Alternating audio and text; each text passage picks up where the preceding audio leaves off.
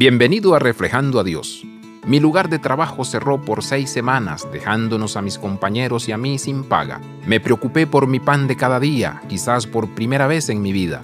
Nunca había orado las palabras dame solo mi pan de cada día, porque siempre había tenido más que suficiente. Quizás había sido culpable no exactamente de renegar a Dios, pero al menos de no confiar en Él completamente. De repente supe que tendría que confiar en el Señor para tener comida en mi mesa. El Señor me proporcionó, en efecto, justo lo que necesitaba. Un amigo traería una bolsa de comida, solo lo esencial, solo lo que yo necesitaba. Cuando eso se acababa, algún otro amigo traía algo más, justo lo que yo necesitaba. Durante seis semanas tuve suficiente cada día, pero no tanto como para renegar de Dios o olvidar que Él era el proveedor a través de la generosidad de mis amigos. En lugar de la tentación de confiar en nosotros mismos y olvidar al dador de todos los regalos, necesitamos recordar, cualquiera que sea el pan diario que tengamos, que Dios suple todas nuestras necesidades. Con nuestro agradecimiento por lo que necesitamos, honramos a Dios. Abraza la vida de santidad.